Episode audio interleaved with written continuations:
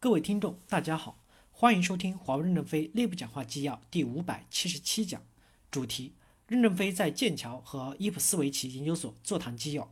本文刊发于二零一八年六月五日，接上文。二、任正非在伊普斯维奇研究所的座谈纪要。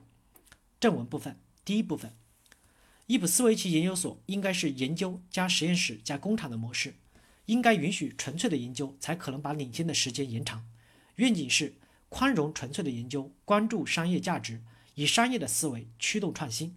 整个半导体产业发展本身就是从假设到方向，到思想，到理论，到技术，到商业创新的突破。我们纯粹的研究也是需要的。如果你们没有纯粹研究这个概念，你们就会被武汉取代。如果你们没有纯粹的研究，我们永远都赶不上美国。我们现在的行业领导力是暂时的，我们应该允许纯粹的研究，才可能把领先的时间延长。所以你们的愿景要改成宽容纯粹的研究，关注商业价值，以商业的思维驱动创新。创新不一定是技术创新，它还包括理论创新。从假设创新到方向创新，从方向创新到思想创新，从思想创新到理论创新，从理论创新到技术创新，从技术创新到商业创新。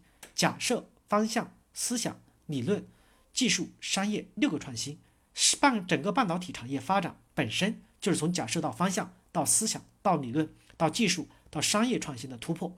我认为你们的 IPS Switch 研究所应该分成两部分，一部分是探索部分，不计投资也不计考核；另一部分我们逐渐从理论技术走向商业，让我们有一些要求，这样你们伊普斯维奇研究所才不会被武汉研究所消灭掉。第二部分，我们要保持清醒，要在核心的网络上领导世界。把终端和网络连接起来，不断的加快终端的创新发展。我们还要还是要在核心的网络上领导世界，这是很难的。终端只是我们网络核心里面的外延。总结这个世界上所有的公司的历史，没有一个终端公司活过二十年，因为终端公司的创新会有越来越缓慢的时候，小公司会逐渐跟上来蚕食你的市场，就像我们蚕食了苹果一样。未来别的公司也会蚕食我们，所以我们还是要保持清醒。我们的核心还是网络领导世界。当我们的终端和网络连接起来的时候，我们的终端创新速度加快，也可以甩开别人一定的距离。终端有无限宽广的未来，人类社会转变为信息社会还不知有多复杂。我们大气层的云有一千公里厚，信息没有重量，未来的云社会比一千公里还要厚。所有的云都要有终端才能实现人机对话、机机沟通。终端有无限宽广的前景，我们应有无限的努力。感谢大家的收听。敬请期待下一讲内容。